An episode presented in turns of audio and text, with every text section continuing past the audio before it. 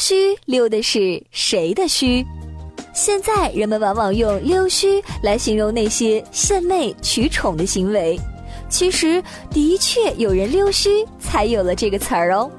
相传在宋朝真宗年间，有个宰相叫丁谓，是靠献媚取宠爬上相位的。一次与老宰相寇准在一起吃饭，丁谓看到寇准的胡须上沾了一些饭粒儿，便亲自上前胡须，对其胡须大加赞扬。